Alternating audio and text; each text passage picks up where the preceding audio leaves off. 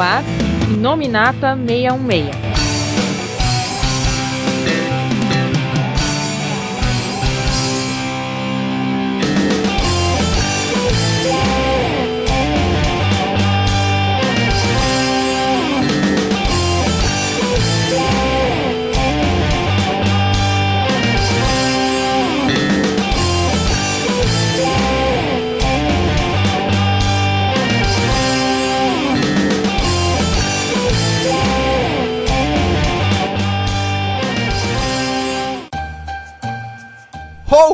Ho, ho, ho! Olá, pessoal do Inominata 66. Eu sou o Coveiro e a gente já pode dizer que é Natal, né? Já que nós, Marvetes, acabamos de ganhar um baita presentão, né? E, e, é justamente sobre esse presentão que a gente vai falar aqui hoje. Fala aí, Felga. 2017 foi aquele ano que será lembrado por muitas coisas, inclusive o ano que a Disney abocanhou a Fox. Aqui é o Paulo Arthur e este ano descobrimos que o CEO da Disney se chama Bruce Wayne. o quê? Explica. Cara, é, é, a tática padrão do Bruce Wayne nos filmes, cara. Ah, você não pode fazer isso no restaurante. Eu comprei o restaurante. Você não pode fazer isso com esse hotel. Eu comprei o hotel. Você não pode entrar dentro da boate você menor de idade. Comprei a boate. Como você pagou a hipoteca do banco? Comprei o banco. Então, sou Magaren e sabe o que a Fox disse sobre esse acordo? Nossa, que que? O que a Fox disse? Ai meu Deus do céu! Nossa! O pessoal tá inspirado, meu Deus! Ah. Aqui é o Marcos Pedro, depois dessas eu nem sei o que falar, cara. tá muito zoado esse negócio, tá? Meu Deus, socorro! Bom, é muita coisa acontecendo. Percebe-se que tá todo mundo feliz aqui, né? A gente é, reservou esse último podcast aqui de 2017 para falar sobre a, a, a já tão esperada, né? Antes não acreditada, mas mais recentemente com os dedos cruzados sendo almejada por todo mundo, né? A compra da Fox pela Walt Disney Company. Né? A gente vai fazer um podcast completamente diferente. A gente geralmente dá até aquela pausa para leitura de e-mails, como já de praxe. Só que dessa vez a gente vai praticamente montar nosso podcast em cima das dúvidas dos nossos leitores, é, das questões, de algum argumento que ele quer que a gente aborde aqui. E eu acabei de deixar na nossa rede social lá do Facebook, né? Uma imagem pedindo pro pessoal para eles praticamente nos passarem um roteiro. Né? A gente tá gravando esse podcast alguns dias, né? Uns cinco dias depois do anúncio oficial da venda da Fox. E a gente não sabe muita coisa ainda. A gente até tem uma boa ideia porque a Disney até fez uma, uma declaração oficial para os seus investidores, né, na quinta-feira quando foi oficializada a venda. E depois o próprio Bob Iger, né, o presidente da Disney, chegou a fazer tipo uma live, alguma coisa assim, também para os investidores, para meio que acalmar eles ou pelo menos para orientar a eles o que é que o que é que ia surgir depois dessa venda, né? É algo que, assim, há um tempo atrás, convenhamos, todo mundo aqui, eu inclusive, tava totalmente desesperançoso. Né? Sempre a gente falava, devolve pra Disney, devolve pra Marvel, devolve pra Marvel. Acho que faz, é um bordão que vem é, surgindo faz mais de uns seis anos aqui entre a gente, né? E realmente, finalmente aconteceu. Então, os rumores mais ou menos vieram dentro de um mês atrás. E muita gente achava que era bobagem, que era só boato, porque não fazia sentido, né? Como é que esses, esses rumores, esses boatos tinham chegado simplesmente pra gente assim, a, a, de uma forma tão fácil né?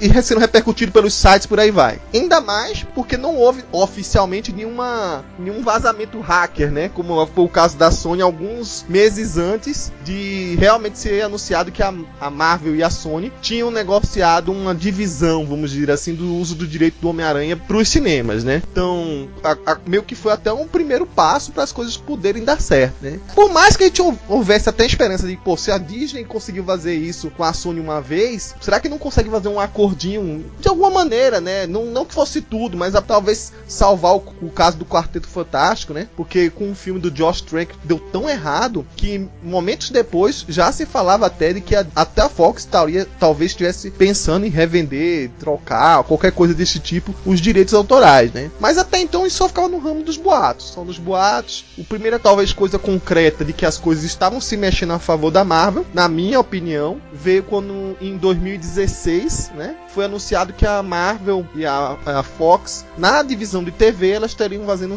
séries em conjunto, né? E aí o resultado disso, primeiro foi Legião, uma série até muito, muito boa, e depois é, foi até trocado, né? Inicialmente ia ser uma série sobre o Clube do Inferno, e trocaram isso para virar depois uma série mais familiar, a The Gift, né? Acho que não tem nenhuma tradução no, quando vem aqui pro Brasil, né? Continuou sendo The Gift, não é isso? Isso. E, enfim, que também eu não cheguei a acompanhar, mas apesar de não estar com números tão impactantes no, como estava no começo, na é, audiência, né? Ela é uma série que tem sido constantemente elogiada e bem elogiada. E aí, é, de um mês pra cá, né? A gente houve o primeiro boato de que assim, olha, a Disney tava negociando com a Fox e tal, e parou. E aí muita gente começava, gente que até veio falar comigo, ah, isso aí é bobagem. Se parou, então porque não vai comprar mais. Só que há um, um detalhe nisso aí. Pouca gente entende por que foi isso colocado abertamente. O que estava ocorrendo era uma venda. E pelo que eu entendi, a Fox ela não andava tão bem das pernas. Ela meio que o pessoal considerava que ela era uma empresa que estava estagnada. Não tinha mais como crescer para se tornar uma das grandes, uma das poderosas aí do meio do entretenimento. E aí os próprios investidores é, que estavam interessados nessa venda, o, isso inclui até o tal da família é, Murdoch, não quero falar Murdoch, né?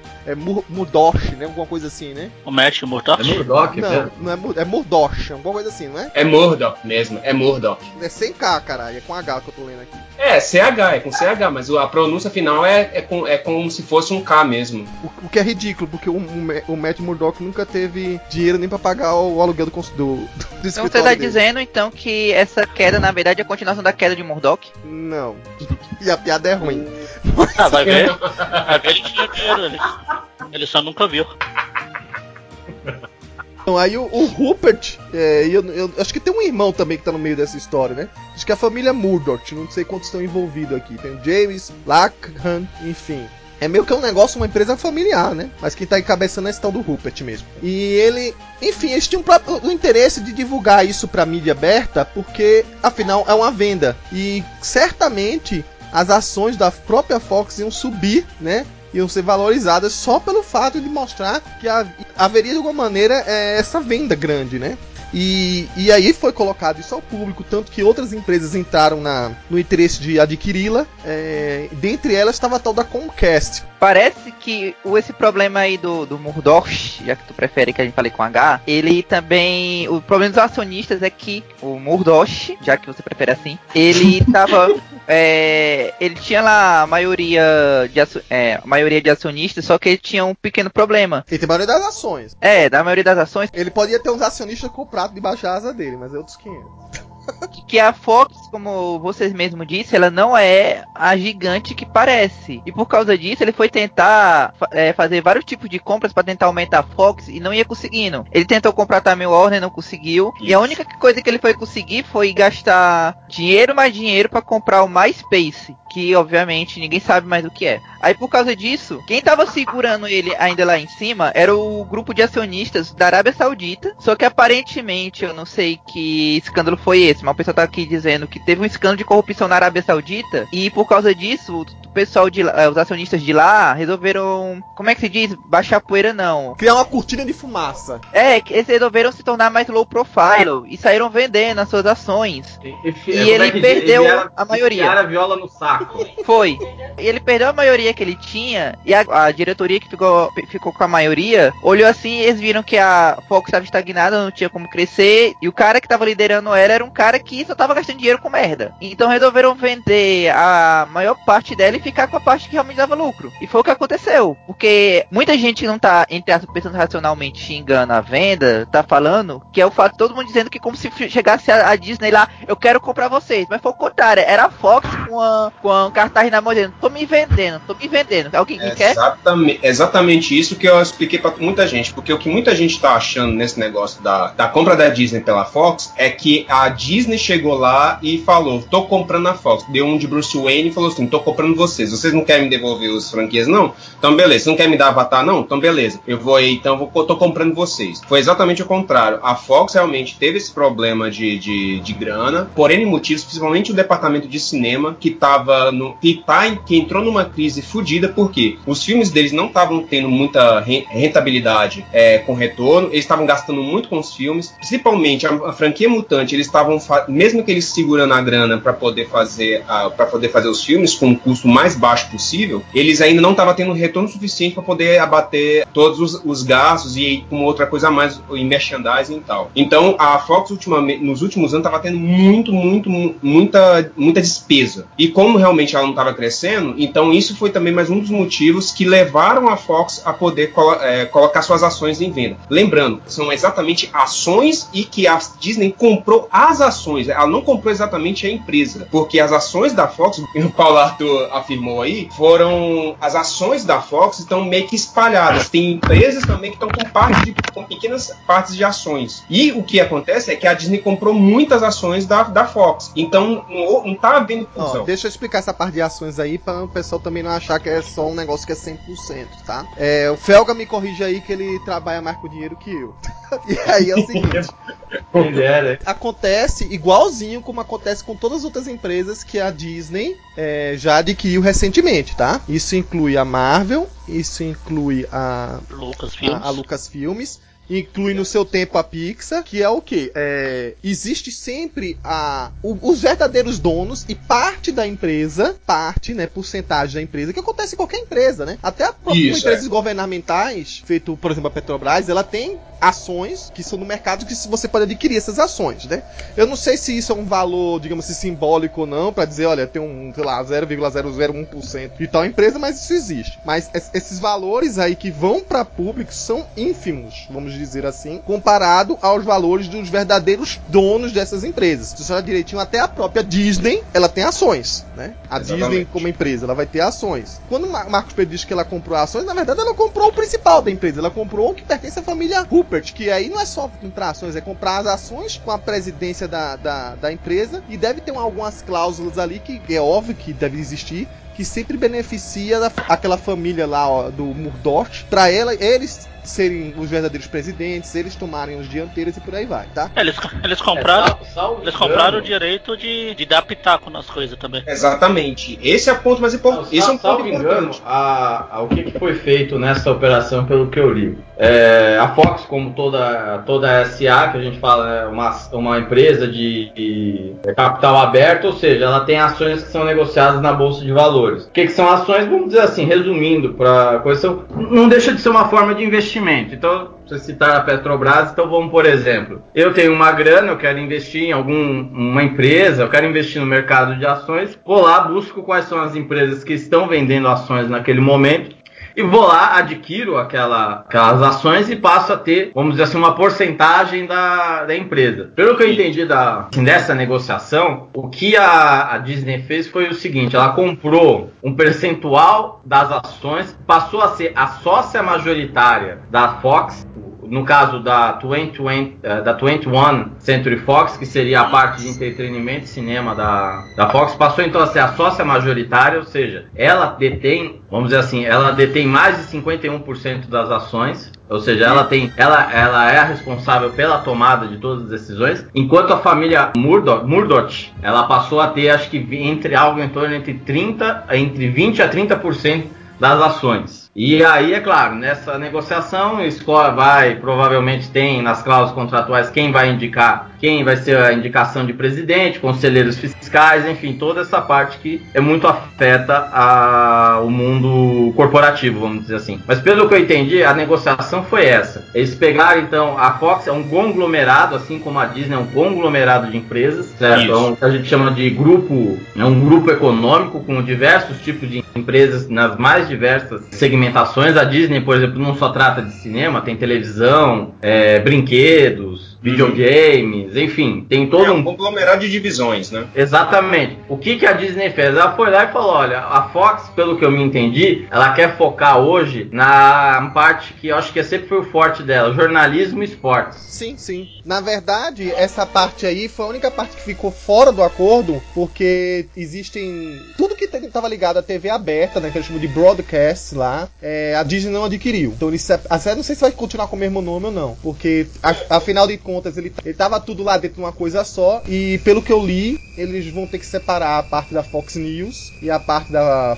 Fox, sei lá, Sports, eu não sei. É Fox Isso. Sport. É, até porque a, a, a própria Disney já tem a SPN, né? Uma parte da, do conglomerado da própria Disney. Então ela não ia repetir mesmo que a, a comprar a mesma coisa que ela tinha, né? E, É, exato. e também porque isso aí já ia entrar em outra lei, que aí sim podia correr o risco dela monopolizar a maior parte dos canais de TV e por aí vai, né? É, Já a parte no- nos. Estados Unidos, nos Estados Unidos até onde até salvo melhor juízo dizendo, né? Existe regras que falam sobre a propriedade cruzada. O que, que seria a propriedade cruzada? Então seria o mesmo dono ser dono de uma empresa de comunicação em vários níveis numa mesma região. Então, por exemplo, vamos pegar aqui um, um exemplo local, a Globo. A Globo ela é dona de várias eh, empresas em vários segmentos na mesma região, ou seja, ela tem desde o, desde o jornal papel até rádio e passando para televisão. As leis de propriedade, as leis normalmente que querem evitar a propriedade cruzada é justamente para evitar, vamos dizer assim, uma espécie de monopólio regional, um monopólio da informação e existem essa, esse tipo de regras. Salvo engano, surgiu nesse, vamos dizer assim, nesse momento que os Estados Unidos passa de completa tendência de re- desregula, desregulamentação, des, é desregulamentação de determinados nichos, parece que os Estados Unidos já- já está discutindo a questão de rever esse tipo de, de entendimento, o que hum, eventualmente abriria a possibilidade, então, da Disney adquirir os canais abertos e ser proprietária de um grande conglomerado de, de canais abertos, né? Mas pelo que eu li sobre a, a operação, a operação foi essa. A Disney então focou ou o foco foi a 21, que seria o, vamos dizer assim a empresa, né? O braço da Fox especializado em entretenimento, tanto televisivo quanto nos cinemas e detentora daquelas marcas que a gente conhece, Avatar, é, Planeta dos Macacos, X-Men, Quarteto Fantástico, enfim, e adquiriu então 51% desse, desse grupo, enquanto a família Murdoch passou a ter, é, vamos dizer assim, passou a ser uma espécie de sócio minoritária desse grupo. É bem provável, é bem provável, porque é uma coisa que vale até salientar para as pessoas, tá? É, não é porque comprou a Fox que ela vai dar amanhã a empresa onde estava lá o prédio, eles vão baixar uma bandeira e vai dizer aqui é Disney, tá? Não aconteceu isso com a Marvel, não aconteceu isso com a Lucasfilm, não aconteceu isso, não aconteceu com Com a a Pixar. com a Pixar. Ela continua sendo uma empresa à parte, assim como é também essas que eu citei, como é que também é a ABC, porque, como o Felgaí falou, é, aquela empresa ela funciona como uma coisa à parte. Ela tem também outros sócios à parte que só tem direito àquele pedaço da Fox e por aí vai. E se seguir o, o rumo, é bem capaz de os irmãos lá, Murdoch, sei lá, os irmãos, qual deles vai ser, um deles ser ainda eleito o presidente da Fox sendo subsidiado pela Disney. Isso é bem provável de acontecer, porque foi o que aconteceu com a Marvel. O, Isaac Permuter estava lá antes da Disney comprar, desde 2005, que ele estava lá, continua até hoje, né? A única problema que teve é que na hora que teve uma briga lá interna, a Disney mostrou que ela era dona mesmo e falou: peraí, vocês estão brigando internamente, então vou separar a Marvel Entertainment, toma aqui Isaac Permuter, fica com esse pedaço todinho, inclusive TV, e vou separar você, Kevin Feige, como se fosse uma subsidiária à parte dentro do meu. Você tem uma independência à parte. Isso. Porque aí ela, ela mostrou que, que ela era a mãe, digamos assim, na hora de bater o martelo é que decide o final da- das coisas. Mas internamente não fica ninguém na Disney olhando cada minúcia, cada proposta editorial. Eu digo, faça desse jeito, eu faço daquele não. Ela bota um cara pra ser o cabeça daquilo ali. E você, você cuide direito. Até porque, Exatamente. convenhamos, né, como eu falei, né, é, te- deve ter uma mesa diretora pra cada uma dessas pequenos pedaços da empresa. E essa mesa diretora, ela vai votar, inclusive com a Disney, apesar de ter a maioria, mas tem outras pessoas também que votam, vão votar no próximo presidente. Mesma coisa aconteceu com a Lucasfilm. Antes de compra da Disney, tava a Caitlyn Kennedy, ela era co-vice-presidente, ela continua, né, antes da compra da, da Disney. A única coisa que, fiz, que a Disney fez foi, tipo, chutar o pau da barraca lá pro George Lucas, né, tipo assim, velho, você não tá dando muito certo, não. Bem que hoje em dia, revendo o último episódio, eu tô até questionando essa decisão, mas enfim, é, é papo pra outra coisa. Eles chutaram o George Lucas, olharam pro, pro é, J.J. Abrams e disseram: Tá vendo aquele episódio que o George Lucas fez, então, do episódio 4? Refaça igualzinho. Aí apareceu o episódio 7. Tá bom. E aí o, o, o, o, o próprio da Pixar mesmo, o Edwin Catmull, né? Que era fundador desde 1980, quando a Pixar prestava serviço, né? Ela não era propriedade ainda, mas ela prestava serviço, prestava as animações, serviço de animações para a própria Disney. Continua o cara até hoje. Então é bem provável que a Fox, que a Fox vai continuar independente. Boa parte das franquias delas vão continuar saindo com o selo Fox, pode ter certeza disso, tá? É, talvez até exista é, esse acordo, digamos assim, entre estúdios, sei lá, a Marvel queira incorporar isso no, no seu universo, trazer, sei lá, Quarteto Fantástico, Quarteto trazer Ted Bull, essa coisa, talvez aconteça, mas mesmo assim, a princípio, se não havia nenhuma cláusula de restrição na hora que foi vendida a, a Fox, né, é, que, sei lá, se por acaso fosse vendida os direitos voltam pra Marvel, se não, se não havia isso antes, os acordos que houve entre Marvel e Fox continuam, entendeu? Eles os personagens continuam ainda propriedades da Fox, que tem, tudo bem, tem o mesmo dono. Aí se entrarem em acordo comum, que vai ser muito mais fácil agora, obviamente isso vai acontecer. É só para completar aquela questão sobre o, o, como vai ficar a situação, tem uma matéria no, no jornal É o País, ele tá falando o seguinte, ó, é relativo a essa operação. O valor total da operação chega 61,1 bilhões de dólares, o que equivale mais ou menos a 220 bilhões de reais, quando se inclui a dívida. A transferência será feita numa troca de ações, a fórmula já usada pela Disney na aquisição do estúdio de animação Pixar da Marvel e da Lucasfilm. Os donos da Fox controlarão 25% do capital da Disney quando a venda for concluída. A família Murdoch, que tem participação de 39% na Fox, possuirá 5% da nova, da nova Disney. Ou seja, nesse, nesse jogo de ações, ainda assim, os Murdochs e, e, claro, as pessoas que controlam a Fox vão se tornar é, proprietárias da. De ações da Disney também, né? De ações da Disney. Ou seja, você tem então, você tem de um lado compra de ações, ou, ou melhor, vai ver, não houve nem sequer compras. O que houve foram transferências de ações porque Exato. provavelmente você tem toda essa jogada para evitar imposto de renda, para facilitar uma série de operações. Essa parte de, do que a gente chama de seria, né, essa parte toda da de direito empresarial é extremamente complexa, né? Me corrija se eu estiver errado, Fergo, mas, por exemplo, você pode, se você é dono de uma empresa e você quer comprar ações de uma outra empresa, você pode utilizar como moeda de troca as suas próprias ações e fazer equivalência nos valores de ações que está sendo vendida naquela época com aquela empresa que você está é, visando. Então, por exemplo, se as ações daquela empresa que está sendo visada estão mais baixas do que as suas ações, você pode pegar seus títulos de, de ações que estão com valor de mercado mais alto fazer uma troca de, de ações. Então, ou seja, você, você entrega uma porcentagem menor das suas ações para essa empresa que você tem é, interesse e você pega a, grande, a parte equivalente a, relacionada ao valor das suas ações das ações das outras empresas. Então é nisso que acontece essa coisa. Porque é, evita de fazer situações como, por exemplo, quando uma empresa quer comprar outra, o normal que acontece, por exemplo, igual aconteceu, se eu não me engano, com uma empresa de telefonia aqui, que juntou e virou tudo, por exemplo, a, a Oi, que comprou aqui a Telemix celular, essas coisas assim, e virou tudo Oi. Então isso foi compra de ações e isso aí houve fusão. Então o que aconteceu nesse caso entre é, Disney e Fox foi exatamente o que você falou que eu tô vendo aqui na matéria. A Disney, é, que tem as ações muito mais altas no mercado, é, passou papéis de controle é, de ações, né, para para Fox, que pegou essa pequena parte, enquanto que a Disney comprou essa maior parte dos papéis de ações. Então ficou essa coisa mesmo de troca de ações como moeda de troca, sabe?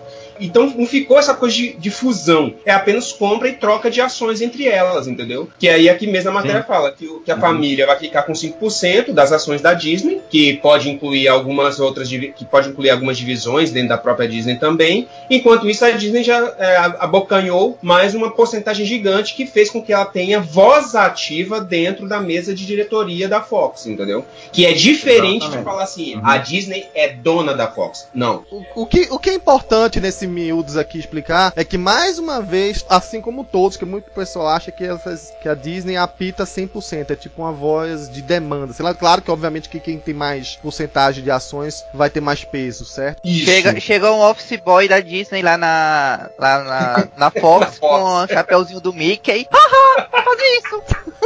é. Então, tirando essa imagem do inferno aí, o que realmente acontece é que é, é, elas têm ainda suas diretorias separadas, suas unidades continuam separadas e somente é, por essa questão de estarem sob a tutela da mesma empresa, mas mesmo assim, isso vai ter que ser acordado entre é, reuniões ainda, né? É que pode ter esse trâmite entre os personagens que da empresa Marvel e da empresa é, Fox, né? Mas ao mesmo tempo, todas as franquias que têm o direito sobre a Fox provavelmente vão sair pelo selo Fox e a Fox provavelmente vai continuar sendo um estúdio produtor de filmes, né? É, a gente vai discutir daqui a pouco mais para frente em que termos talvez a, Fox se encaixe nisso, né? Mas o que eu queria apenas falar é o seguinte, complementando o que vocês falaram a questão de ações aí, então o que eu tava falando sobre a, a, aquela, aquele boato de que a Disney e a Fox de repente pararam de se conversar e ficou aquela, aquele tempo de calmaria, foi justamente a ideia de valorizar, né? De que isso primeiro cair na mídia e de valorizar essas ações da Fox. Porque se nós estamos tão baixos assim, quando tivesse esse burburinho de que daqui a pouco ia valer muito, no mercado essas ações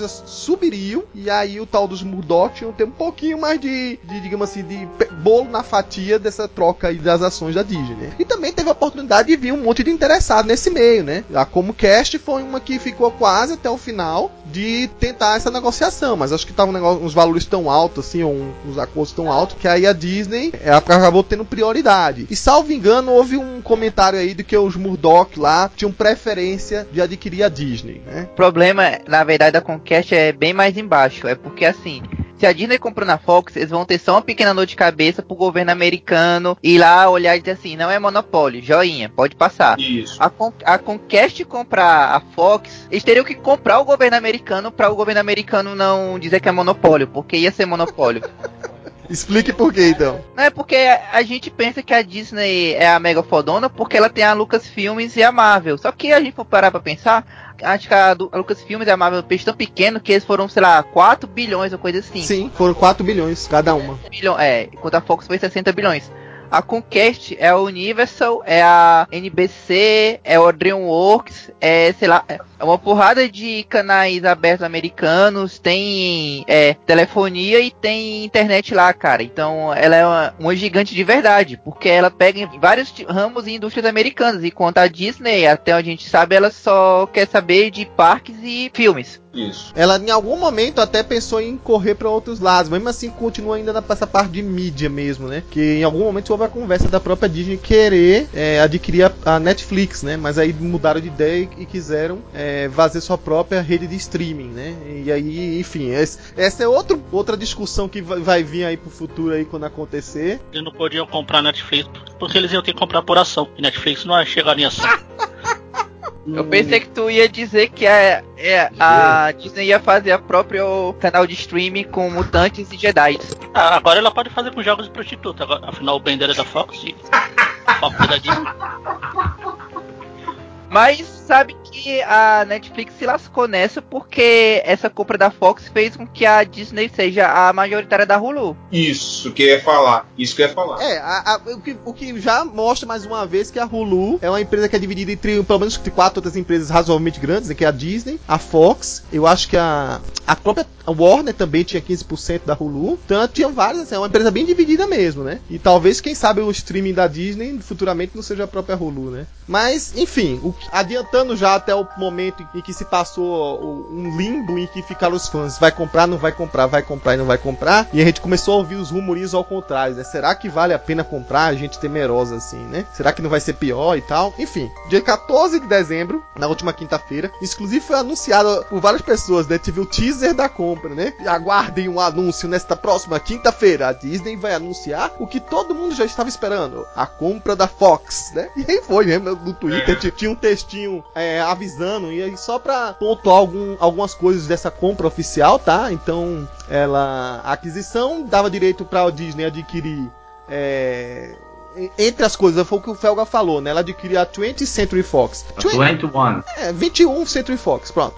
Ela adquire a, a, os estúdios de, de, filmes e de TV, tá? Os estúdios, tá? É, mais uma vez, ela não pode adquirir os canais abertos, né? E aí, pra TV paga, é, ela adquirir alguns canais ou algumas empresas que de até de outros países, né? Se eu não me engano, a, Fox tinha direito até sobre uma Sky europeia, alguma coisa desse tipo. Mas aí continua na lei, ó. São produtoras de filme também a Fox Searchlight Pictures, Fox 2000, que são subsidiárias da Fox, né? A FX Networks, que deve ser uma, uma empresa também de cabo, né? Se não me engano, TV a cabo essa aqui. Se não me engano, os séries da, da Marvel, né? São pela FX, né? A National Geographic Partners, que é uma franquia que também tem seu próprio canal. A Fox Sports Regional Networks, vale ressaltar, não é a Fox é, Sports aberta, né? E aí um grupo internacional Networks da Fox, tá? Ô, Coveiro, como é que ficou? Porque parece que tem um, tem acho que um, um conglomerado que é o que administra, inclusive, tem os direitos, acho que de alguns campeonatos é, que passavam no Fox Sports aqui do Brasil, que era o da, o da Turner, né? A Turner Broadcast System. Como é que ficou nessa, hein? Você tem ideia? Então, é, eu, eu tô vendo aqui, mas assim, a maioria dos canais internacionais, qual foi o grande lance da Disney na, dessa compra? A Disney não tinha muita penetração, e, e eu tomo aqui pelo próprio Brasil, né? Ela não tinha muita penetração no resto do mundo, né? Ela até tem a ABC lá fora e tal, essas coisas. Mas, por exemplo, quando ela vem pra cá pra mostrar suas próprias séries que seriam da ABC, ela pega emprestada da Sony, pega esses outros canais, ela não tem esse espaço. Assim. Entendi. Então, acho que o grande interesse dela ter canais fora do mundo e não na rede lá nos Estados Unidos é, acabou acontecendo via Fox, né? Então, outro, outros canais aqui que ela coloca, ó, ela diz que ela conseguiu ó, controle da Tata Sky e da Endemol Shine Group, que também tinha uma porcentagem grande da Fox. A Sky Europeia, a TV Star da Índia. Então, ela conseguiu uma gama de canais que a Fox tinha fora do fora do, do da América, né? Dos Estados Unidos, né? E as ações da Hulu que a gente comentou aqui. Então, e aí ela listou aqui os, próprios, as franquias principais que ela tinha: X-Men, Quarteto Fantástico, Deadpool, Perdido em Marte, né? Que é o filme lá do Matt Damon, é, Hotel Budapeste, Garota Exemplar, The Shape of Water, né? Que é esse filme novo aí que estão anunciando aí. É, Estrelas Além do Tempo. Aí para o material de TV tem o The American, This Is Us, Modern Family e pam pam pam pam, os Simpsons, cara. Os Simpsons que previu, inclusive, a gente tem uma imagem aí marcante, né? Os Simpsons, Simpsons é foda, né? A compra da Fox pela Disney. Que tá medo, falando né? daquela Porque- cena do Mickey espancando o Homer Simpson? Não, tem uma plaquinha lá, né? Que o pessoal colocou, né? A, a- Mas justamente, aquela foi as negociações, o Mickey. Haha, vai vender, haha, venda! Bom, enfim.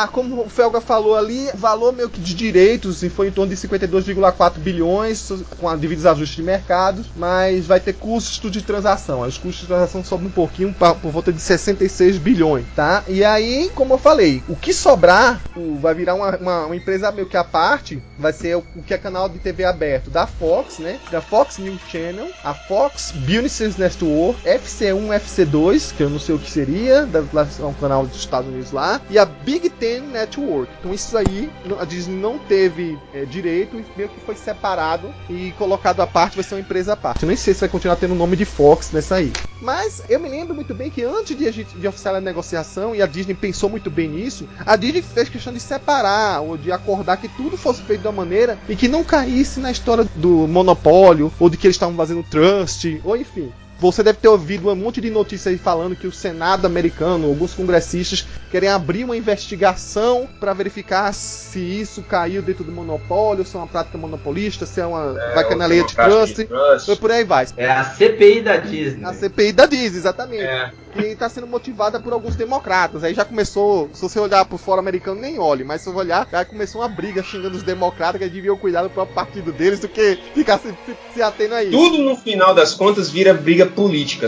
Cara, na verdade, eu só tava pensando aqui, quanto será que custa o Partido Democrata? Assim, pra Disney resolver logo isso. tá bom, Paula.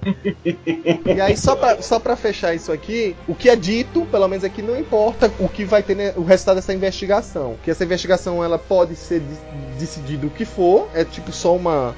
Protocolo lá que eles querem abrir do Senado, um relatório, alguma coisa desse tipo. E quem vai decidir isso é o Departamento de Justiça americano, tá? E o, pelo andar da carruagem, pelo sim ou pelo não, eles estão dando um prazo mais ou menos de 12 a 18 meses, a partir de, de dezembro agora, né? Tudo isso ser passado a limpo, de toda a, a parte de compra ser oficializada, entrar em acordo, sair fechadinho, não tem mais nenhum questionamento. Então muita gente aí que tá ansioso achando que amanhã, né, vão, vai chegar alguém já batendo na porta lá do escritório da Fox e o Mickey sentando junto com Pluto, o Pateta lá na mesa, não vai acontecer tão cedo. Pelo menos se espera que a partir de 2019 comece a se mexer essas coisas, né? Essas decisões. E mesmo assim, o Bob Iger já deixou bem claro que ainda vai passar por um período de transição regulatória, em que eles vão decidir o que é que o que vai investir, o que é que vai se fazer, o que, enfim, essas então, então Wolverine no, no pós-crédito do Vingadores 3 é, é, tem esperança, né? Não, é, Pena, obviamente, mas... Paulo, você sabia que era ilusão. Você só tá querendo aumentar aí a,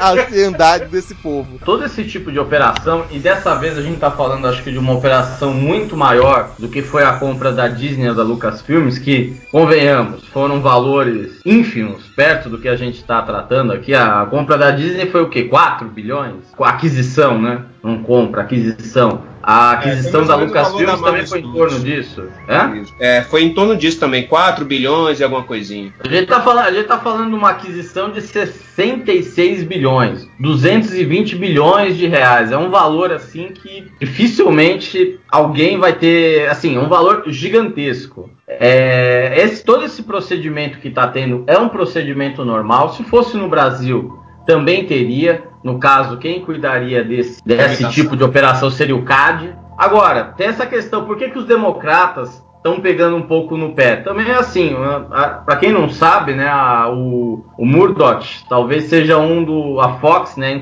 encampou um discurso na linha conservadora, né? Nos últimos três anos, foi oposição ferrenha ao Barack Obama, né? Para quem não sabe, acho que a Fox foi um dos acho que o grupo, o grupo midiático que mais pegou no pé do, do Barack Obama na época que ele era presidente. E é. sempre foi abertamente pró Trump. Pró Trump. Então isso explicaria por que, que os, os, democratas estariam um pouco, vamos dizer assim, por que querer investigar, tal, não sei o que, enfim. Mas essa questão do Departamento de Justiça americano seria similar ao que aconteceria aqui. É, então, é mas é só para lembrar, assim, pegando esses exemplos que o Felga falou do CAD, assim, acho que pouca gente aqui vai lembrar, mas tipo, acontece muito aqui, por exemplo, é uma coisa que não acontece nos Estados Unidos, mas acontece muito aqui, que é, por exemplo, quando duas empresas estão se é, fundindo, uma compra a outra, a, não, um caso bem recente acho que foi a, a Nestlé foi comprar a Garoto, uma coisa assim, e pra, a, o CAD para permitir essa compra, a empresa resultante dessa compra, dessa fusão, ela ia ter que abrir mão de vários dos principais chocolates mais populares do mercado, como Sim. Serata de Amor, Choquito e outros lá, então tem que sair de circulação. Lá nos Estados Unidos, eu não vejo isso acontecer com muita frequência. Acontece, acho que um caso de fusão que seja mais parecido com esse da Disney foi quando a Brahma e a Antártica se fundiram, que elas não precisaram perder nenhuma das marcas delas. E olha que, se eu não me engano, aqui no Brasil configurou monopólio. Depende muito da, da forma como, o, o, vamos dizer assim, o órgão antitrust, anti-monopólio trabalha, né? Sim, faz um bom tempo que eu não estudo essa, essa matéria. Na época que eu estudava mais para concurso, acabei lendo bastante. Existem, vamos dizer assim, tendências ou linhas de trabalho, de, da forma como cada um trabalha. O Brasil, obviamente, é um país que acaba, em, vamos dizer assim, tendo uma certa intervenção estatal maior, a gente já, já sabe disso. Eu acho que quando a Colgate adquiriu determinada marca, ou o CAD determinou que acho que a determinado tipo de pasta de dente não poderia ser comercializada pelo período XYZ agora. Mas eu acho que na fusão que, da Brahma da Antártica, que gerou a, a Ambev, houve outros tipos de, vamos dizer assim, de é, delimitações, Paulo.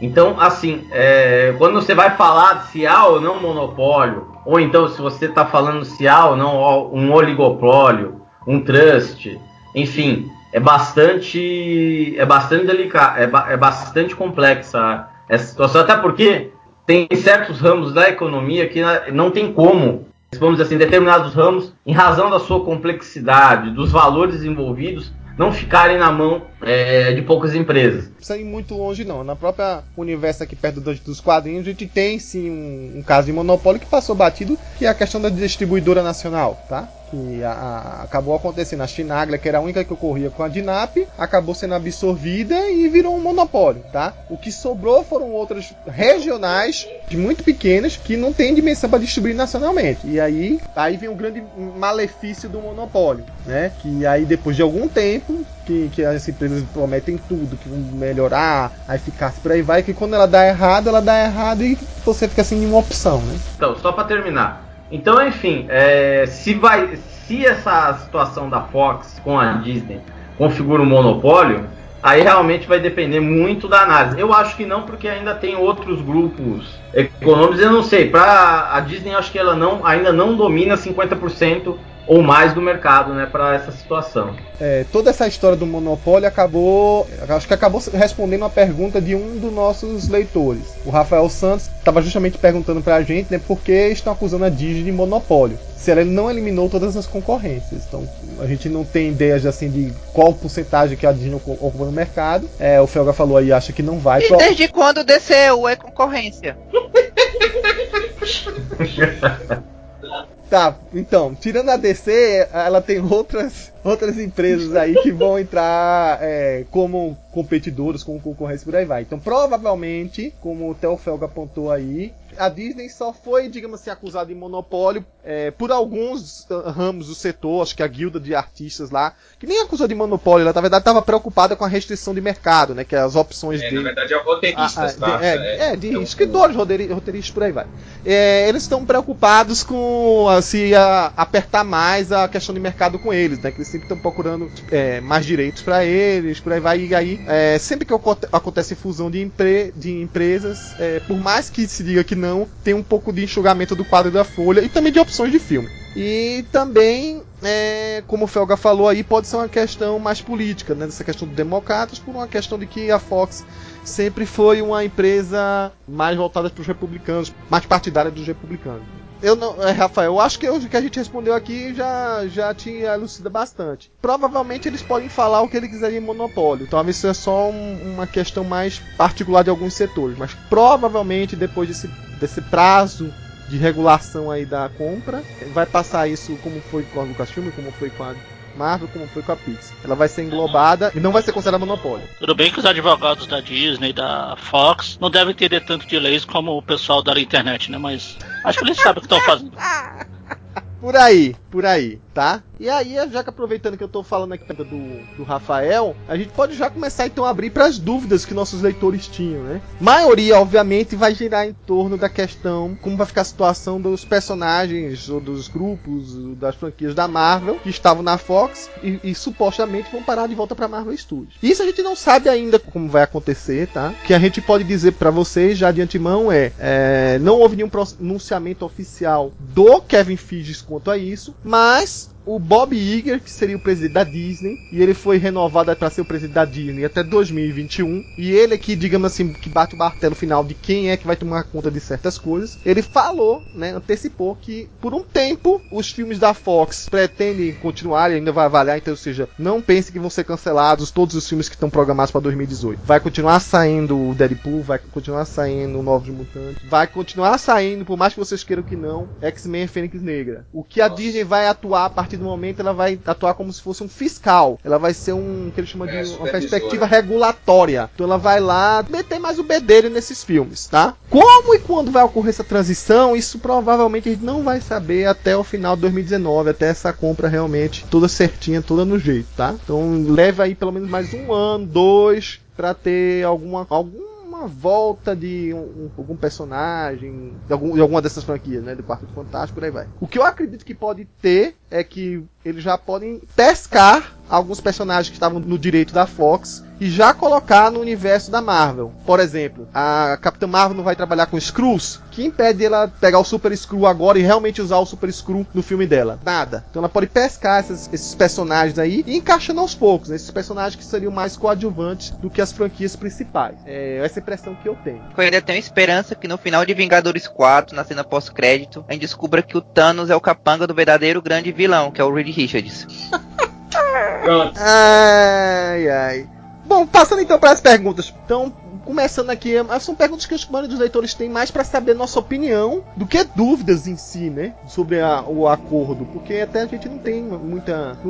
nada muito foi muito dito ainda, né? E aí o José Eduardo foi um dos primeiros a, mandar uma pergunta que muita gente perguntou. Tem umas cinco pessoas que perguntaram mais ou menos essa mesma coisa. Vocês, nós aqui do Marvel Meio Meio, preferimos que a Fox rebute os X-Men ou que o universo estabelecido pela Fox permaneça e seja integrado ao MCU?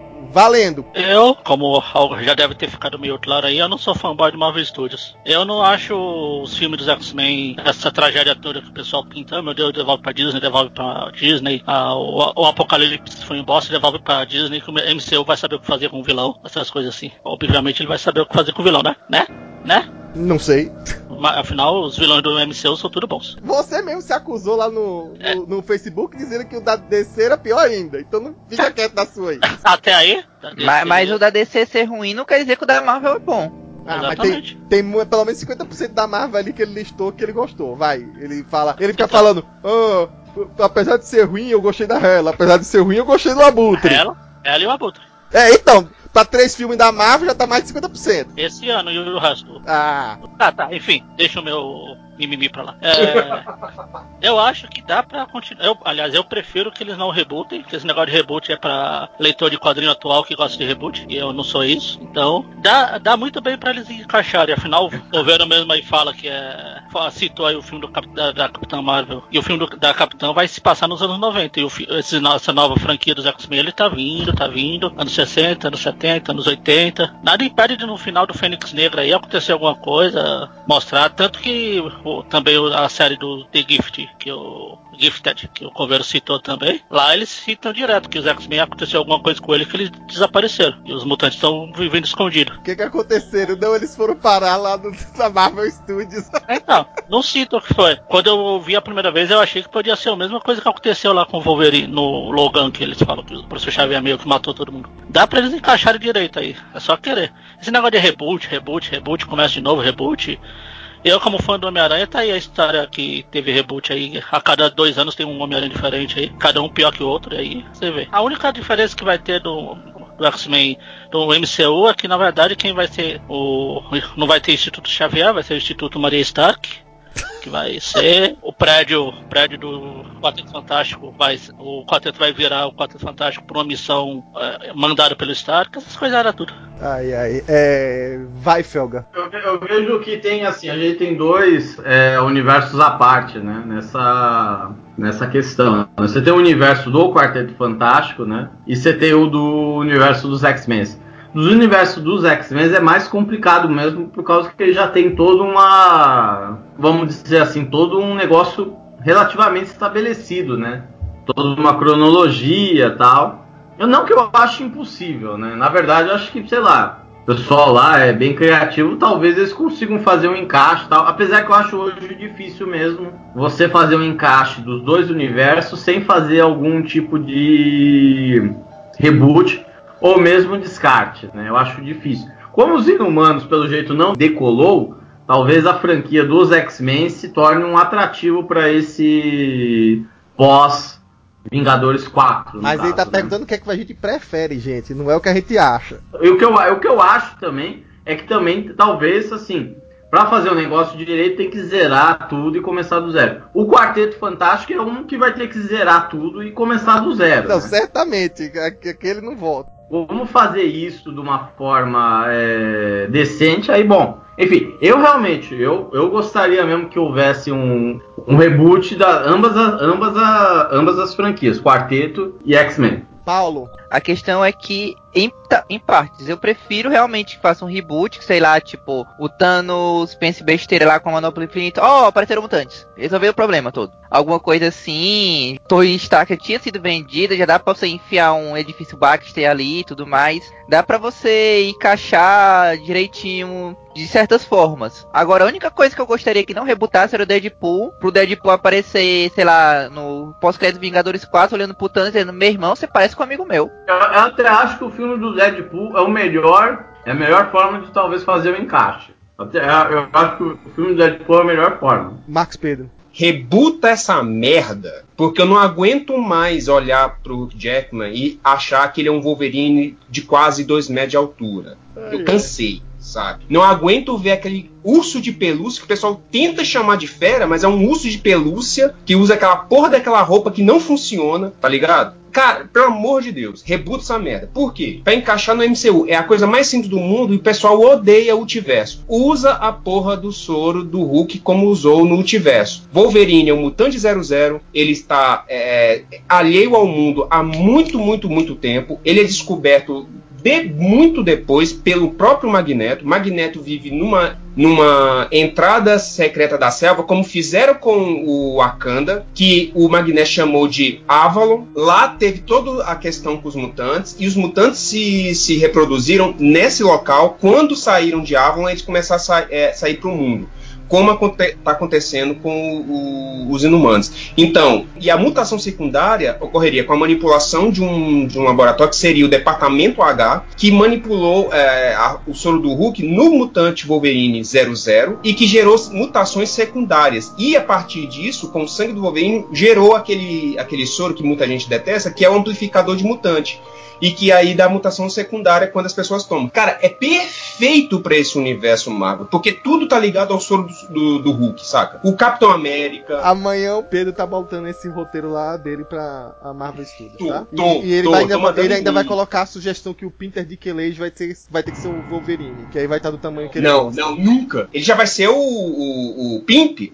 Resumidamente, o que eu acho é o seguinte, né? Eu acho muito difícil. Se rebotar a franquia dos X-Men, completamente discordo da ideia do Pedro de fazer essa lambança toda. E aí volte no tempo e por aí vai. Que X-Men pra mim existe muito mais que nesse século. Muito mais que dois séculos, três séculos, né? Eu digo mutantes, né? Existe mais que um século, dois séculos, enfim. E eu acho que é ruim encaixar. O quarteto sou completamente a favor do que coloque. Mas X-Men eu acho que tem dado certo muito mais é com um universo à parte. Até a própria Fox entendeu que ela não precisa misturar as franquias. Então eu acho que se havia essa mesma essa ideia de seguir em frente, né? De o Deadpool ter sua própria franquia X colocando no X-Force, os X-Men em separado, os Novos Mutantes em separado, as séries de TV em separado que funcionaram certo. E eu, pelo que demonstrou, né, é, Gambit seguiria a parte e o, até um suposto filme do Madrox poderia levar um X-Factor também seguir em separado. Se funcionar como bons filmes, para mim podia continuar saindo como sendo Fox, entendeu? Porque não é que eu não queira ver realmente um dia o Wolverine andando ao lado do Capitão América e tal. É porque eu acho complicado inserir, fazer essas coisas retroativas. A Marvel Studios já tá fazendo um pouco com Capitã Marvel. E quando fizer, que seja bem feito. Então, seja muito mais lá pra frente, quando os atores dessa geração tiverem realmente muito mais velhos. E aí possa fazer um reboot, possa lá pra 2030, 2040, sei lá quando. E que todo mundo junto agora pertença realmente ao mesmo universo. Pra o que tá sendo feito agora na Marvel Studios, eu acho que é muito complicado, muito ruim. Eu não gostaria de ver ele sendo bagunçado, né?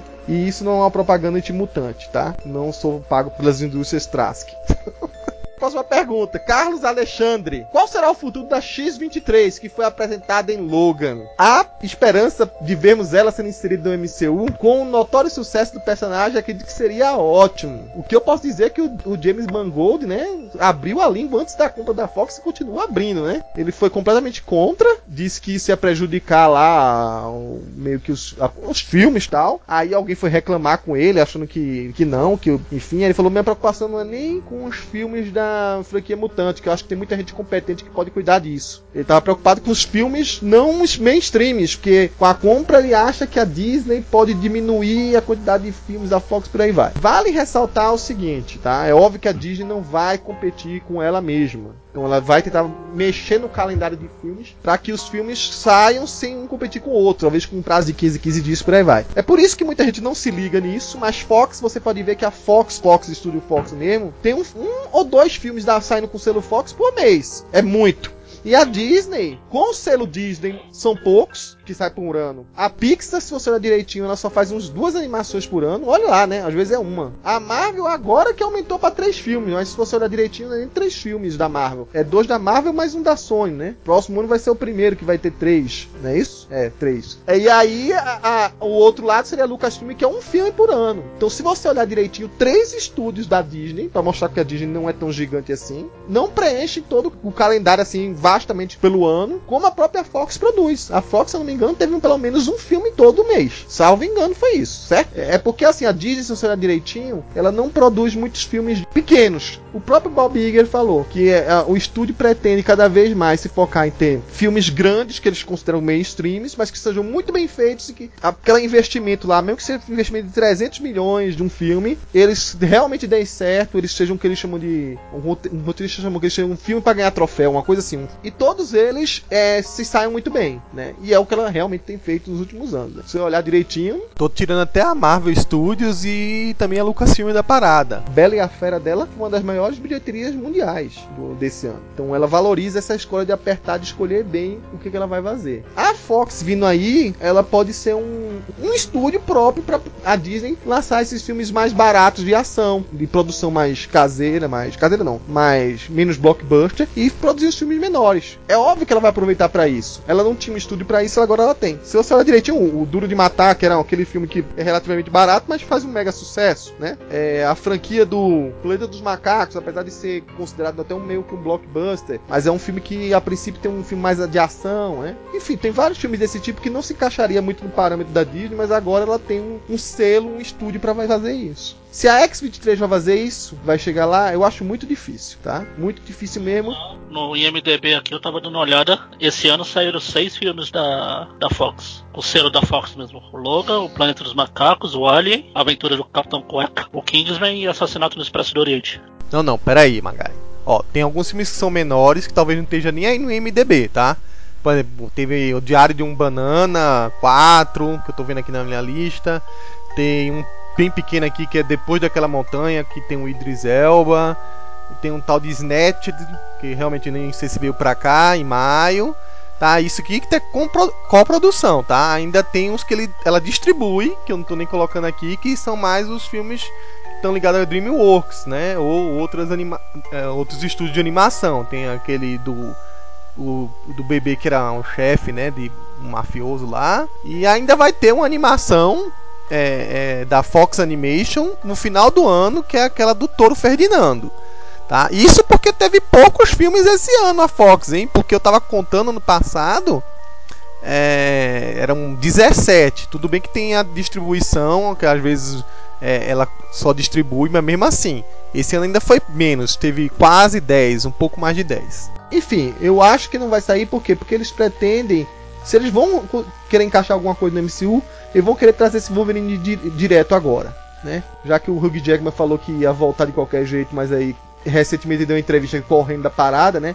Ele disse: se, se eu for para ficar junto com os Vingadores, eu volto. Mas depois ele desconversou agora, recentemente. Mas vai vir algum Wolverine. Aí pra vir um novo Wolverine mais novo e vir a, a X-23 logo imediatamente e com a mesma menina, eu acho muito improvável. Aquele filme era muito fora da caixinha, sabe? Eu acho que é, foi bom ter sido feito uma vez. Eu não sei se ele se encaixaria no filme da X-23. O que esperar desse tipo de filme, sabe? É, o diretor se saiu muito bem porque era um filme de fim, né? De despedida. Né?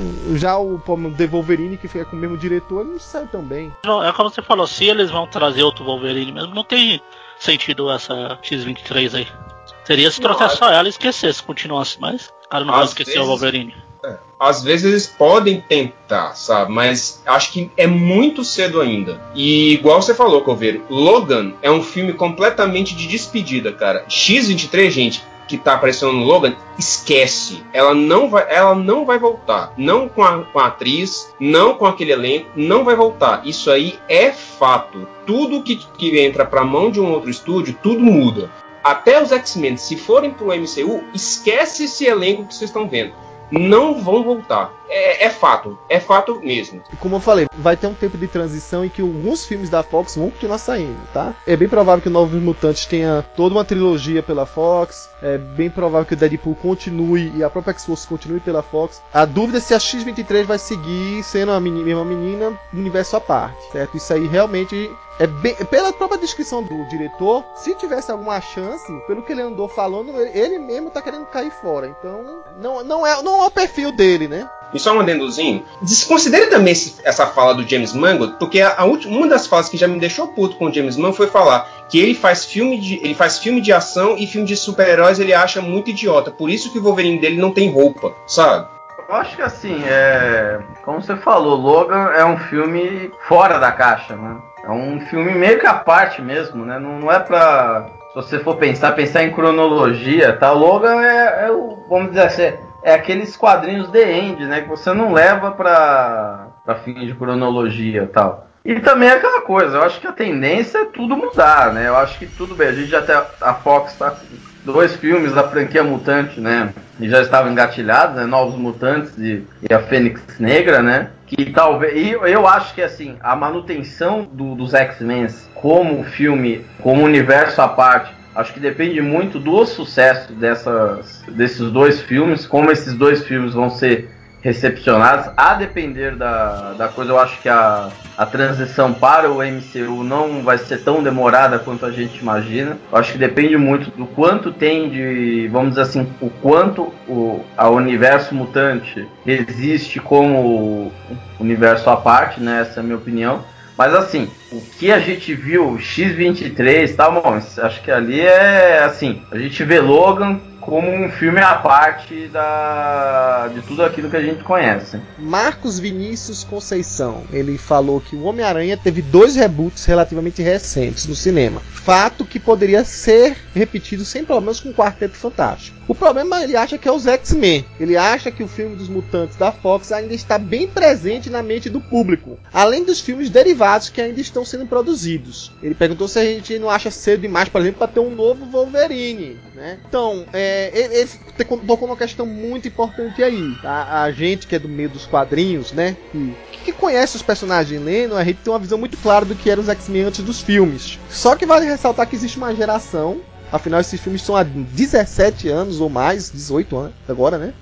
Aí, com esses personagens, pelo menos o Wolverine é o mesmo, né? Feitos pela Fox com aquela cabeça, né? Por mais que eles quisessem em algum momento se livrar, criar uma nova geração, eles acabaram não desvinculando, por exemplo, o Patrick Stewart do Xavier. Até hoje ele estava fazendo filme aí. Então, a presença dele é muito forte. Eles praticamente viraram quase que um, um, um conceito à parte de entender o que os X, é os X-Men. E aí a grande questão dele é isso. Será que esse fato não vai complicar um pouco para reinserir os personagens é, de novo, né? É, sem criar esse, esse conflito, esse problema de, de ter algumas pessoas tão familiarizadas com ele. Então, como você falou, exatamente. Tem uma geração aí que, que cresceu feliz que não leu os quadrinhos e conhece os personagens só pelo, pelo cinema. Ou seja, pra eles não importa essa choradeira do Marcos aí do ah, o Wolverine é anão, o Wolverine é, é goleiro de futebol de botão, essas coisas tudo. Pra ele o, o Hugh Jackman é o Wolverine. E pra mim também. Eu olho o Wolverine, o Wolverine penso, falar que penso no Hugh Jackman ia ficar estranho. Aí vem a imagem do Hugh Jackman na, na mente. O quarteto tudo bem, o quarteto já mudou pra lá, mudou pra cá. Teve o que não funcionou aí, teve os outros uh, antigos. Eles acham que são mais fáceis mesmo de ser inseridos. Agora os X-Men ia ter que fazer de uma forma bem a não ser que seja como você falou, lá para 2045, lá quando, sei lá quando. Se for recentemente assim, acho que o pessoal não ia aceitar muito. No, depois da primeira classe, eles já tiveram que trazer a, a geração, entre aspas, antiga dos X-Men de volta no Dia do Futuro Esquecido, porque o pessoal chiou. Imagine agora. Não, pera lá, pera lá. Essa geração antiga, isso aí, cara, foi mandate é, do quem, Brian Ele, ele chorou Brian Singer que. Pois Sim, é. mas o pessoal também reclamava. E quando juntou tudo. Tem Cara, gente que chora ó, Só quem reclamava é, é, pessoal assim que geralmente ocupa aquelas comunidades assim bem chatas da internet, tipo mutação em debate, sabe? Essas coisas. no Aracnofan, é só tu lembrar, cara, a quantidade de, de, viú, é, de viúva que ainda tem do Andrew Garfield. Tem viúvas do Toby, tem viúvas do Andrew. Tem o do, do próprio Christopher Reeve, que nunca desassociou o super-homem dele na, na prática. Assim, a ponto de botarem um sósia dele lá no Superman Returns, praticamente. Então... É o, é Pois é, então, cara, isso aí vai acontecer de qualquer maneira. Se for, se for pra ficar preocupado com isso, não faça mais filme também, pronto. É o que eu, já tinha falado. Eu acho que a, sobrevivência do universo mutante à parte depende aí do. De, acho que até o Deadpool dá para encarar como uma coisa à parte mesmo, mas a sobrevivência do universo mutante depende do sucesso de dois filmes: Fênix Negra e, e, e Novos Mutantes, né? E assim, a depender da, do, de como é, esses dois filmes vão reagir.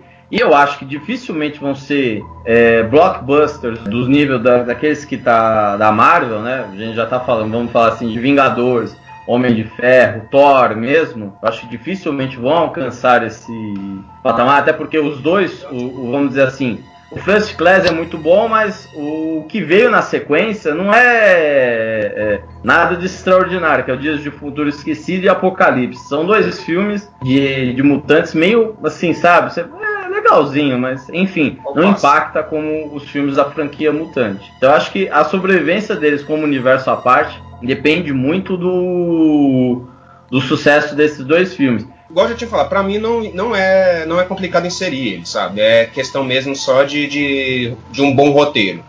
Em questão de tempo, eu acho que varia muito. Igual o Fego lembrou mesmo, vai, é, e já foi falado nas mídias, vai depender muito da, de como esses filmes mesmo, esses dois próximos filmes vão se comportar, que é Nós Mutantes e esse merda aí do, do, do da Fênix Negra. Tirando o Fênix Negra, eu acho que único que vai dar, que vai ter boa receptividade é o Novos Mutantes, porque parece ele é um, um tipo de filme que também está querendo ser fora da caixinha, porque ele vai colocar um pouco o clima de terror. Então, colocando por esse lado, eu acho que pode ser um pouco mais para frente os mutantes, sim, mas pra, acho que para agora vai ser um pouco complicado mesmo. Apesar que nós já tivemos dois exemplos, Homem-Aranha e já tivemos com o Hulk, que foram reinseridos em muito pouco tempo após a, problema das franquias. Então, eu acho que vai ser um pouco mais para frente, mas de questão de público mesmo, acho que é só algumas poucas pessoas. Porque, por exemplo, vamos colocar um exemplo rápido. Teve esse bafafá com Liga e todo mundo falando que Liga lá fora realmente foi, tá sendo uma droga, mas aqui o Brasil explodiu de, de, de, de negócio.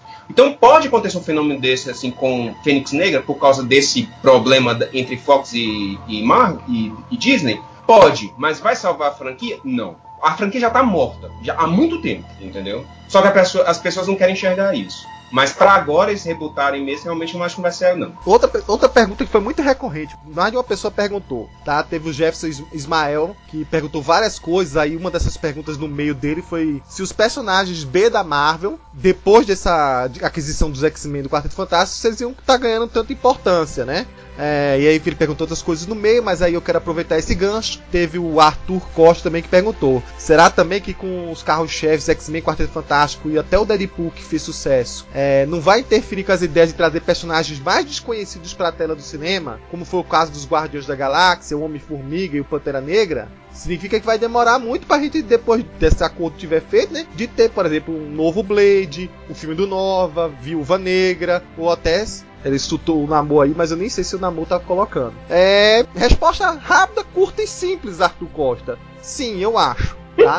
Principalmente se eles forem inseridos no MCU, né? Por isso que eu quero até que o Quarteto Fantástico, que é uma coisa mais vaga e que é mais fácil de encaixar, seja inserido. E os X-Men, se eles conseguirem sua independência, continuem, entendeu? A parte. Fazendo uns filmes curtos, pequenos, que, digamos assim, independentes, né? Que de certa maneira tem dado mais certo, a forma tem funcionado. Eu acho, inclusive, que é bem complicado eles serem inseridos agora, é, não querendo bancar o Jonathan Hickman, né? Mas é muito muito difícil você a, a, agradar de uma forma geral o público do X-Men. É, é, bem complicado. Tem gente que até agora não tá satisfeito com esse acordo. Que até Marvete, mas por exemplo, é, é fãzaço dos X-Men do Brian Singer, vamos Nossa. dizer assim, já tá cuspindo à vontade é, é, fogo chamas pela venta por conta dessa aquisição, né? Então, na, na minha resposta, sim, vai ser. Principalmente se os X-Men forem inseridos. Mas, é, enfim, nem todos esses filmes que você listou aí eu acho que teriam uma vida própria sozinho. Pelo menos hoje em dia, né? Ah, esse personagem da série B, a Disney já tá comprando. Acabou de comprar a Fox pra isso. É, os X-Men e o Quarteto que é a série B.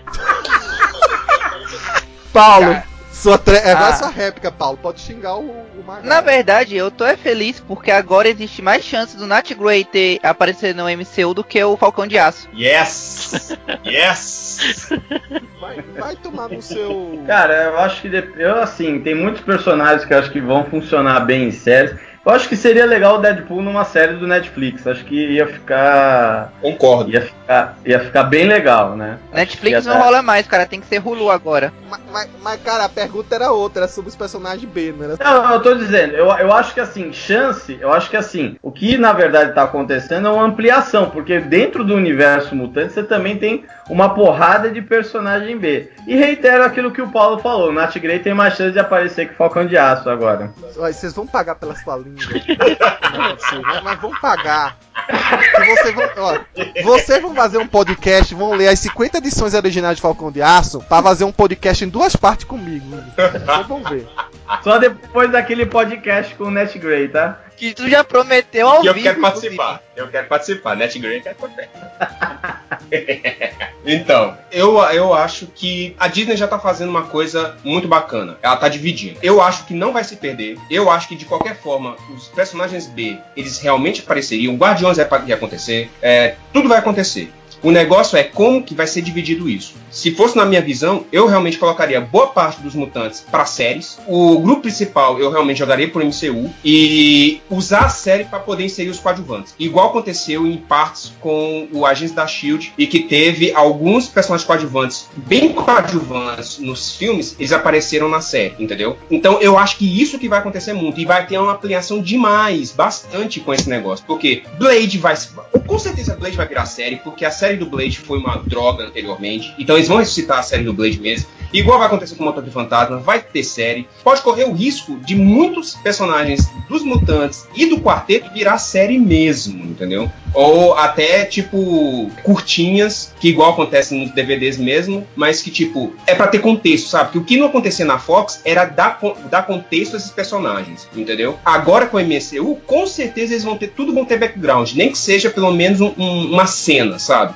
Em série, em minissérie, em curtas, entendeu? O Emerson Ataídes de Matos é, fez uma pergunta aqui que eu já posso até dizer qual foi a resposta oficial do Bob Iger, né? É, vocês acham que os filmes R-rated dos heróis da Marvel ainda vão ser produzidos? Ou será que, ao perceber o sucesso do novo filme do Deadpool e os X-Men Novos Mutantes, eles investirão novos filmes para maiores? Não. Sobre a animação do Homem-Aranha na Aranha Verso, vocês acham que a influência da Disney é positiva nessa animação? Tá, então são duas perguntas aí no meio. A primeira a gente tem uma resposta, já oficial. Bob Iger disse que o Deadpool ele acha que deve se manter. Oficialmente colocou o nome do Deadpool assim, dizendo que ele ia investir em sequências do Deadpool sob a gerência da Disney. Ou seja, eles gostaram do que foi feito. E comentaram, inclusive, que a ideia de criar filmes da conglomerado Disney pode sim ser feitos. Eles acham que vão ser feitos, contanto que eles façam com um brand, que eles chamam tipo uma marca, um selo. Então, como eu falei aí, a Fox pode ser a divisão da Disney para os filmes mais pesadinhos, os filmes mais de terror, citando o próprio franquia que eles vão ter agora do Alien, né?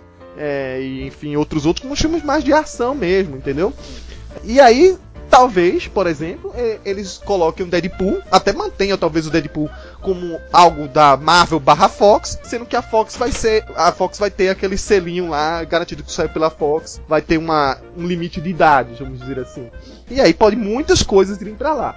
Pode ter que ter algum personagem que era da Marvel Studios e que, sei lá, pedisse esse tipo de, de censura? Pode, pelo que o, o próprio é, Iger falou. Vamos supor, vamos chutar um aí. Um Cavaleiro da Lua, se um dia viesse para ser filme, só ser uma suposição, por exemplo, ele sairia com algum desse novo selo, como eu falei, não sei qual seria, tipo Marvel Max Studio ou Marvel Fox Studio, sei lá, e ele sairia para uma censura para mais de 18. Isso aí já, já ficou oficial. Sua, sua pergunta é, já tem resposta, a gente não precisa nem discutir ela aqui, a não ser que Bob Iger tenha falado só de boca para fora, né? E aí a segunda pergunta sobre a animação do Homem-Aranha no Aranha Verso, essa animação dificilmente ela tem influência da Disney ainda, cara. Vale ressaltar que a Sony fez um acordo especificamente com o Homem-Aranha, os filmes do Homem-Aranha. Essa animação, ela pode ter uma consultoria, salvo engano, de, até quando era na época da Fox, de algum jeito a Marvel tinha que passar pelo menos por um, uma revisãozinha pra ver se não tinha nada fora, sabe? Tipo assim, ó, você não pode fazer isso com esse personagem que quebra nossa, nosso contrato, por aí vai. A Marvel pode até ver e, tipo, vetar algumas coisinhas, mas a parte criativa dela não tem nada a ver. Pelo se eu não, se eu não me engano, quem tá fazendo essa animação é o estúdio daquele rapaz lá, o Donald Glover, junto com o irmão dele, que contratou esse estúdio para fazer a animação lá do Aranha Verso, do que aí vai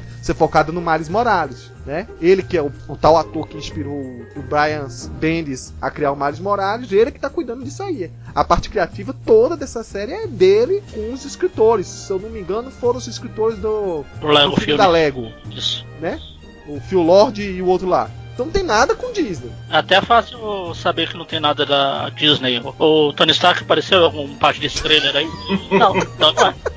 Eu acho que a única coisa que eu posso opinar aqui, ô Coveiro, é só a questão do que você falou dos filmes da, da Fox. O próprio Bob Iger falou e que está tá registrado, né? Que ele realmente tem interesse de, de, de utilizar a própria Fox para poder fazer esses, filmes, esses filmes R para lá. Ah, acho que a única coisa que acho que pode rolar é o seguinte: para qual tipo de mídia que ele pode fazer isso? Ele pode jogar isso pro cinema ele pode jogar, tipo, filmes para, por exemplo, igual uma, uma, uma, via de streaming, sabe? Canal de streaming. As duas opções são, são possíveis e não vai deixar de ser R, sabe? Então acho que isso realmente é uma, é, seria a boa pergunta. Eu acho que vai rolar, mas eu acho que vai ter essa coisa, tipo, ah, esse filme aqui acho que vai ser melhor para ir pro, cin pro cinema porque vai atrair mais ah, isso aqui já vai pro streaming, porque isso aqui vai beneficiar mais o streaming e o pessoal vai poder ver mais com mais vontade, sabe? Isso aqui vai chamar mais atenção. Então acho que isso que pode acontecer sim, que isso pode chegar na cabeça, sabe? Mas que é fato que vai acontecer sim, é fato. Diego Mazuti Fagundes, ouvi falar de aspectos negativos sobre essa venda. O que poderia ser? Poderia afetar o segundo filme de Guerra Infinita ou os outros? A segunda pergunta é mais fácil de responder, Diego. Não, como eu te falei, é, todos os filmes até 2020 não vão ter mudança nenhuma, tá? Pode ter certeza disso. Salvo, salvo, salvo, uma cena pós-crédito, se realmente as coisas andarem rápidas, é, talvez para a entrada do Quarteto Fantástico, tá? Mas só é suposição e eu, dificilmente eles vão querer colocar os cavalos na frente da a carroça na frente dos cavalos, essas coisas, tá? Parte negativo tem tem muitas a parte que podem ser negativas, né? A gente já falou essa história do da guilda dos roteiristas acharem que vai ter uma restrição da quantidade de filmes e tal, mas bem que o próprio Magaren falou que a Fox não estava nem produzindo essa quantidade de filmes todos, né?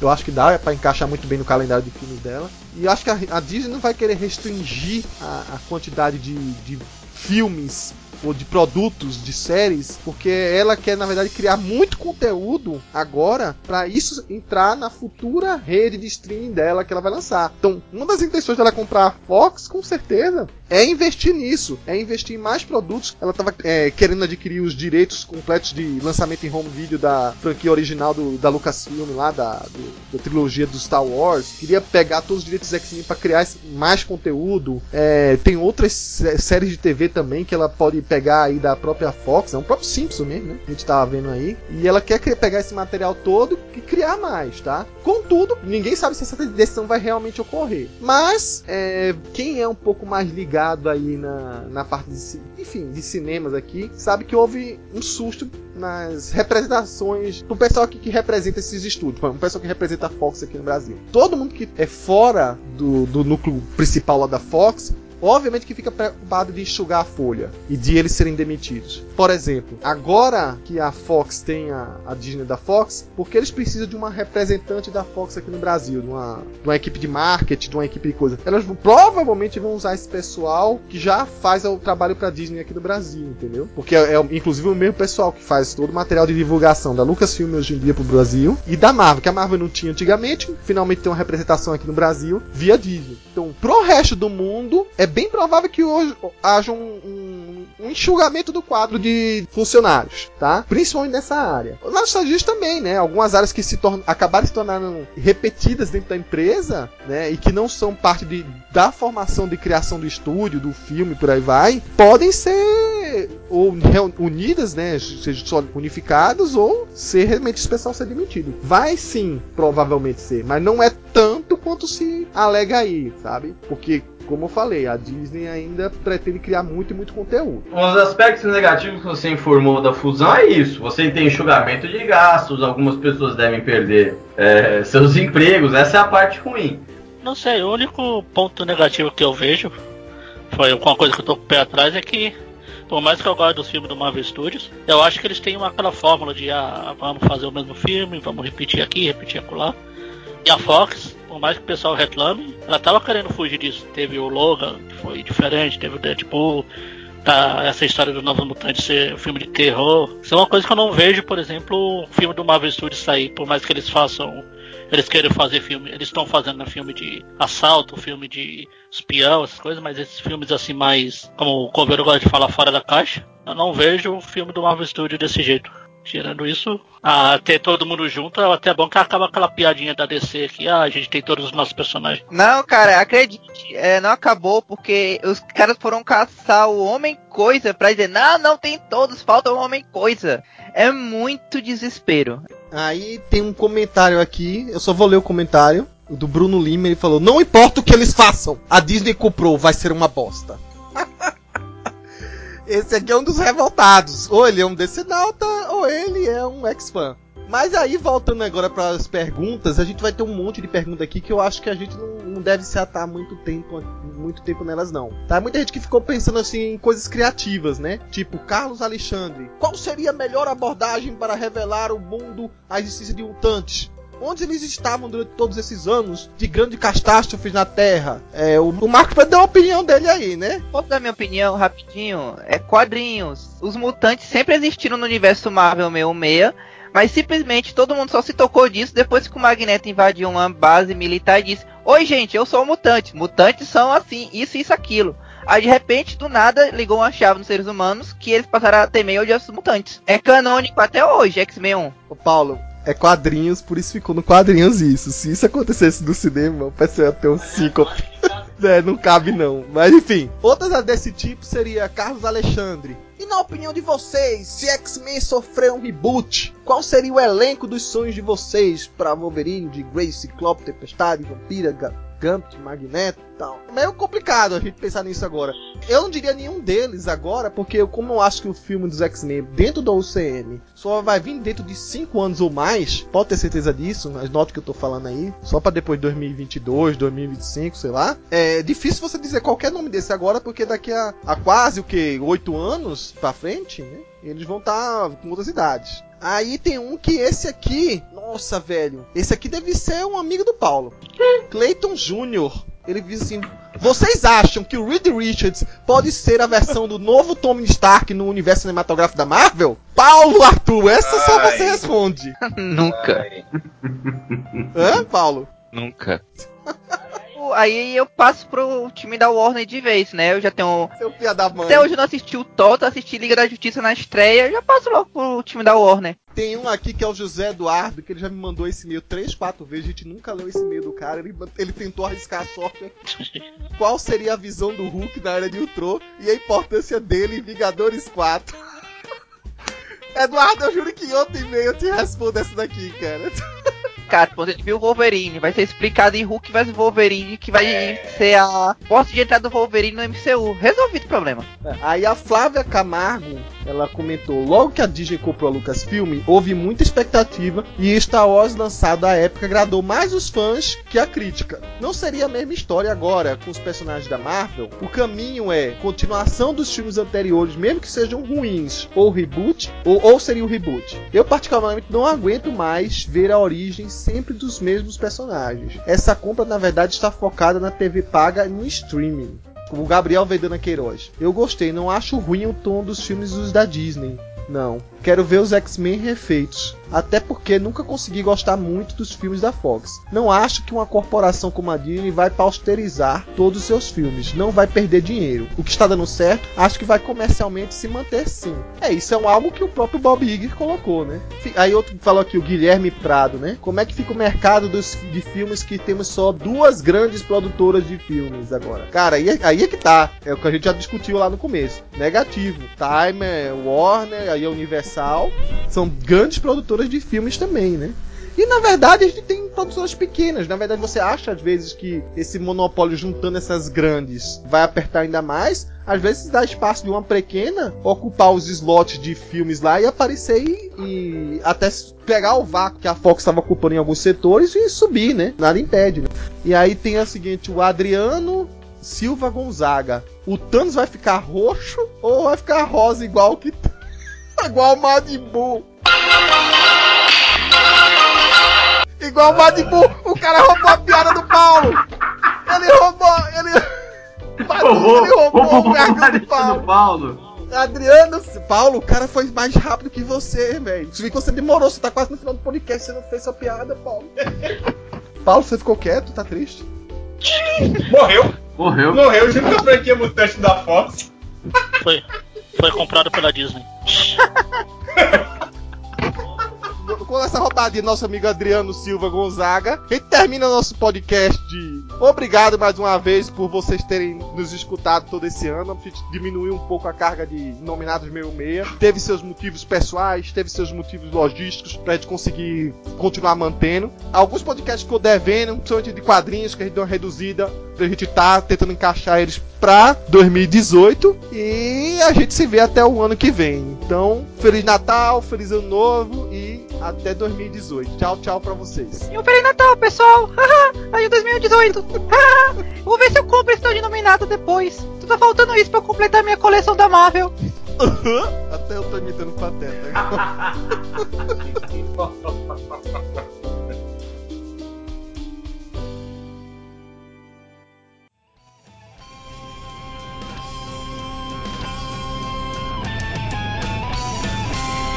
Este podcast é um oferecimento do site Universo Marvel 616. Acesse www.marvel616.com.